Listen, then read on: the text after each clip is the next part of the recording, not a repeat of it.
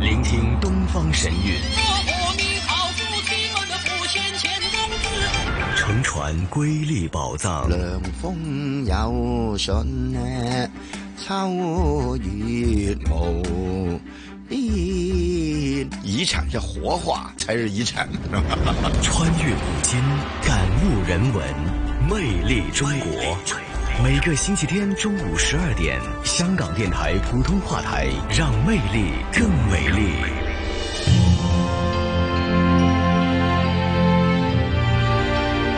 好，魅力中国特别连线报道，关注庚子年皇帝故里拜祖大典在河南的郑州市新郑皇帝故里举行了，日期是三月二十六号。那么我们特别连线哈，接通了郑州电台新闻广播主持人胡海。胡海，你好。雨波你好，听众朋友大家好，在二十六号上午，庚子年皇帝故里拜祖大典在河南郑州新郑皇帝故里举行了。那在每年的农历三月初三，咱们中国自古就有“二月二龙抬头，三月三升轩辕”的说法，所以皇帝啊是中华民族人文始祖，是大一统的中华民族的缔造者，在河南新郑又是。皇帝出生、创业和建都之地，所以三月三拜轩辕也就成为中华民族的文化传统了。其实三月三拜轩辕是从春秋战国时期啊民间就有的一个活动，唐代之后呢是升格为官方的典礼，赵氏春秋绵延至今。在二零零八年，国务院确定新郑皇帝故里拜祖大典为第一批国家级非物质文化遗产的扩展项目。二零一四年的时候，大典又成为了国家保留举办的节庆活动。今年已经是连续第十五年成功的举办了皇帝故里的拜祖大典。其实每年的拜祖大典都牵动着亿万华夏儿女的悠悠情思，也承载着华夏儿女对新时代美好未来的向往。嗯，好的，感谢胡海呢，为大家首先简要介绍了一下皇帝故里拜祖大典的这一个特色啊，那么还有它的关注点在哪里？而今年大家的关注点呢，肯定就是来自于在新冠肺炎的疫情牵动之下，特殊的一个拜祖大典的情况了。我知道胡海也是亲身参与了啊，三月二十六号上午的。整个的体验哈，那么九个项目跟大家介绍一下哈。那么今年拜祖大典这个亮点好吗？好的。那大家都知道，今年是特殊的一年，新冠肺炎疫情呢也是牵动着所有人的心。所以，为了贯彻落实好习近平总书记关于疫情防控的重要指示精神，庚子年的皇帝故里拜祖大典是按照现场无嘉宾、无演员表演，观众按照疾控中心专家意见之后呢，是前后左右间隔两米的标准来肃立的。嗯，大典是规格不降，影响力不降，所以现场的庄严感、仪式感呢是不降的。虽然现场非常的简约，但是我们今年的网上拜祖却非常的热闹，采用网上拜祖连线播出世界华人拜祖的画面和专家访谈等丰富的形式来精彩呈现了这一场拜祖大典。那么九项仪程呢，是盛世礼炮、敬献花篮、敬手上香、行诗拜礼、恭读拜文、高唱颂歌、众志成城、祈福中华和天地人和。那要说到今年的亮点和变化，如果是熟悉大典的朋友们会发现，以往的拜祖大典啊，第七项是乐舞敬拜，而今年呢是改为了众志成城。乐舞敬拜的表演呢是用表演者身着汉服的舞蹈来敬拜轩辕皇帝。那么今年的众志成城呢是制作了全国人民万众一心。众志成城、支援八方、共抗疫情的相关画面，再配上歌曲《我们众志成城，复兴的力量》，集体展现中华民族团结一心、战胜疫情强大凝聚力和向心力，深化拜祖大典同根同祖同源、和平和睦和谐这样的一个主题。而今年呢，除了众志成城环节之外，像以往的高唱颂歌、祈福中华、天地人和等，都是有非常多的演员和嘉宾来完成的。那么今年呢，这些议程也都是取消了演员的表演和集体的参与，改为主持人和专家讲述，并且配以连线画面的方式完成。今年呢，还添加了两个具有重要意义的元素，一个是皇帝文化和黄河文化的一个融汇，讲好皇帝故事，体现皇帝文化的时代价值；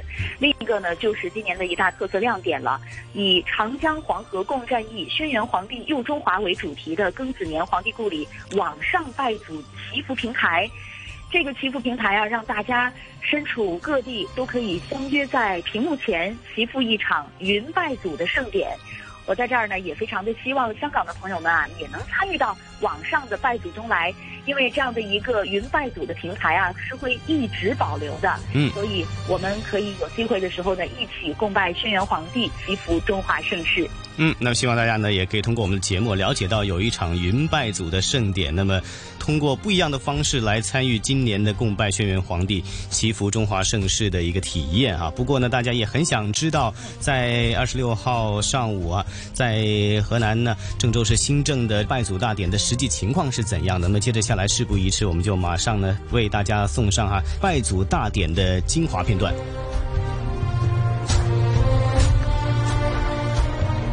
拜谒中华民族的始祖轩辕皇帝，共同祈福华夏繁荣昌盛。庚子年皇帝故里拜祖大典在新郑皇帝故里举行。大典以同根同祖同源、和平和睦和谐为主题，以长江黄河共战役、轩辕皇帝佑中华为主旨，以现场简约而庄严的仪式。全球网上拜祖等线上线下大屏小屏互动交互的形式，齐赴一场云拜祖盛典。受疫情影响，今年的拜祖大典调整了拜祖方式，网上拜祖祈福平台利用 VR 技术，为网友带来身临其境的三百六十度全景云游皇帝故里的沉浸式体验。从百家姓广场进入，顺着轩辕大道。经过轩辕故里牌坊、故里祠，来到拜祖广场，面向皇帝塑像，隔着屏幕，无论何时何地，都可以带人们回到皇帝故里，沉浸在浓郁的拜祖祈福氛围中。平台一上线就被刷屏点爆，华夏儿女的无数祝福奔涌而来，有九点六亿网友参与网上拜祖，他们在自己的祈福海报中表达对轩辕皇帝的敬仰追思。对全球战胜疫情的美好祝愿。庚子年皇帝故里拜祖大典由河南省人民政府政协河南省委员会、国务院台湾事务办公室、中华全国归国华侨联合会、中华全国台湾同胞联谊会、中华炎黄文化研究会主办，郑州市人民政府政协郑州市委员会承办，新郑市人民政府执行。今年大典的九项仪程稍有变化，请听报道。我宣布，庚子年皇帝故里拜祖大典开始。今年的拜祖以简约为主，在现场主持人宣布大典开始后，大典进行第一项盛世礼炮，请全体肃立，鸣炮二十一响。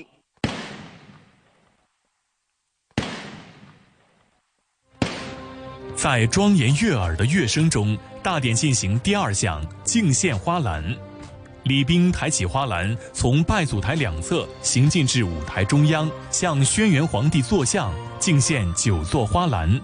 大典进行第三项敬手上香。石巨斌、乔宗旺等先后登台敬手上香，并向皇帝像鞠躬致敬。美国、法国、英国、澳大利亚、赞比亚爱国华人和香港、澳门、台湾同胞，在不违反当地有关防疫规定情况下，通过网络平台拜祖，或以个人、家庭等为单位开展非聚会、分散性拜祖活动，表达他们对文明始祖皇帝的敬拜，对疫情早日结束和世界吉祥安康的祝愿。现场观众左右间隔两米，前后间隔三米，行师拜礼后，大典进行第五项，由十二届全国政协副主席齐旭春攻读拜祖文。为公元二零二零年三月二十六日，岁在庚子三月初三，巨慈山下真水河畔。炎黄子孙拜祖敬宗，当新冠肺炎疫情突降，亿万人民众志成城，决战决胜之际，为中国和世界人民祈福，愈挫愈奋，多难兴邦。新冠疫情华中突降，万众一心，筑城城墙，沧海横流，英雄本色，夙夜匪懈，民族脊梁，埋头苦干，奋勇争先，郑州引领，出彩中原，城市集群，辐射周边，城东起西。重任在肩，崇尚和平，关爱自然，拳拳之心，天地可见，人类兴衰，命运相连，共为一体，息息相关。一带一路，文明互鉴，合作共赢，和平发展。敬告我祖，福为上祥。天地玄黄，东方曙光。这是大典的第六项仪程——高唱颂歌。此环节由以往的歌手现场领唱、少儿合唱团和成人合唱团合唱调整为云合唱。由这些合唱团的成员在家中或者在空旷的户外去拍摄演唱《黄帝颂》的场景，港澳台同胞和海外侨胞也纷纷加入进来，通过画面剪辑汇聚在一起。《黄帝颂》以其肃穆的旋律、悠扬的节奏和经典的歌词，唱出了炎黄子孙的虔诚之心，唱出了全球华人同拜始祖、血浓于水、团结一心的凝聚力。大典进行第七项，众志成城。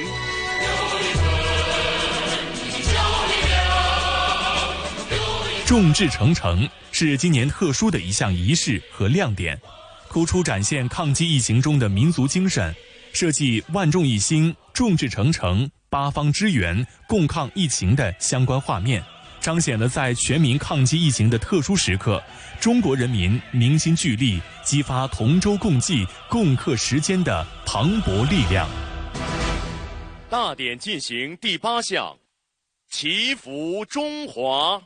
河南省脱贫致富代表、抗击疫情医护代表、少儿代表点燃火炬，共同祈福民族昌盛、祖国繁荣、世界和平。大典进行第九项，天地人和。此刻，全场鼓乐齐鸣，颂歌飞扬。今年加入更多港澳台同胞、海外侨胞的画面，更好地体现炎黄子孙团结一心、亲如一家的情感。同根同祖同源，和平和睦和谐，一条血脉将我们紧密相连。希望每一位中华儿女都能不忘初心，以传承和弘扬优秀传统文化为己任，增强中华民族凝聚力，团结全球华人，实现中华民族伟大复兴的中国梦。我宣布，庚子年皇帝故里拜祖大典典礼。告成，在祥和热烈的气氛中，庚子年皇帝故里拜祖大典典礼告成。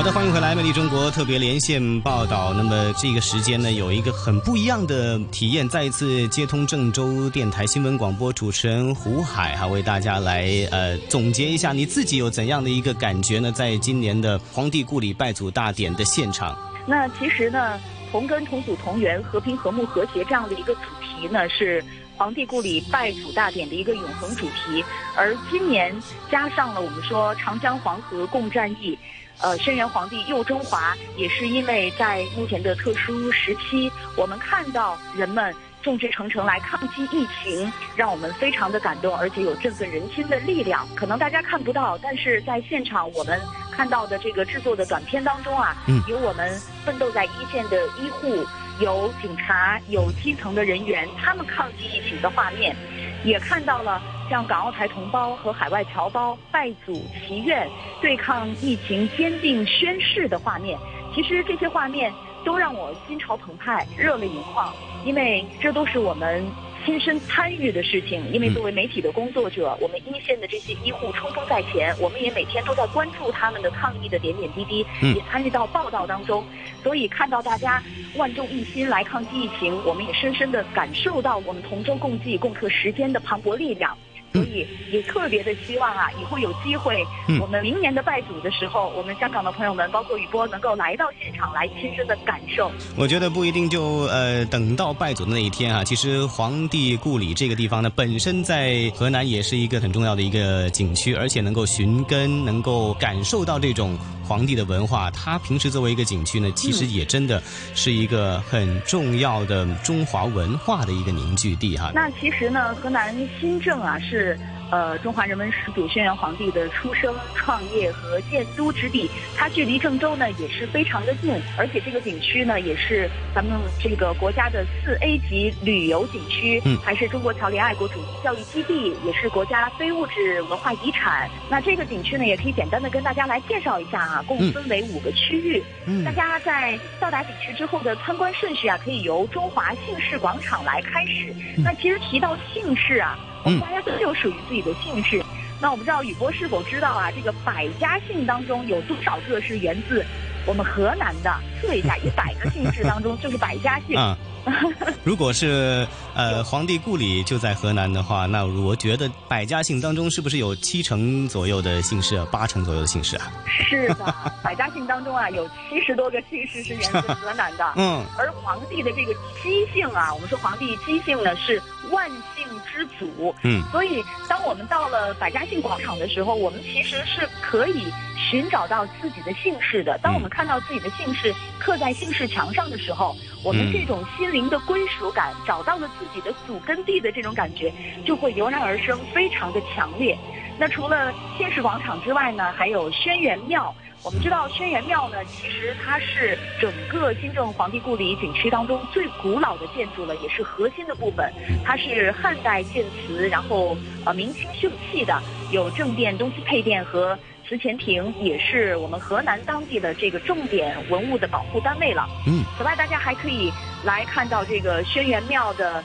呃，之后的这个拜祖广场、以及轩辕丘和皇帝纪念馆区啊，这些区域呢，大家都可以来进行参观。当然，刚刚雨波也提到，不用到皇帝故里拜祖大典，就是三月三的时候，平时我们大家到景区啊，也可以来寻根拜祖。我们在拜祖广场面对着高五点一九米、已是九五之尊的汉白玉的皇帝像面前行事拜礼、鞠躬、上香祈福，还可以在祈福牌上写下自己的愿望，挂在祈福树上。嗯整个过程啊，相信大家的心灵都会受到一次洗礼。嗯，这是一种心灵连接的感觉哈，感受到这一种的文化的洗礼也是非常震撼的。那么，如果是暂时没有办法去到，像因为疫情的关系的话，大家刚才向胡海介绍的，我们可以通过网上拜祖的，呃，云拜祖的一种方式哈，能够也能够表达自己这一种的感情啊。是的，嗯那也非常希望啊，大家有机会能够来到现场，啊、感受到我们皇帝故里拜祖大典的盛世。同时呢，也可以多到我们说到的就是呃，全球华人的心灵家园，我们的新郑皇帝故里，我们的老家河南，来玩一玩，走一走，看一看。非常感谢大家呃一起啊跟着胡海的介绍了，参与了，相当于是参与了庚子年的皇帝故里拜祖大典，也欣赏了当中的精华的片段。大家有机会可以多参与啊。那么感谢郑州电台新闻广播的主持人胡海的介绍。好的，谢谢，谢谢大家。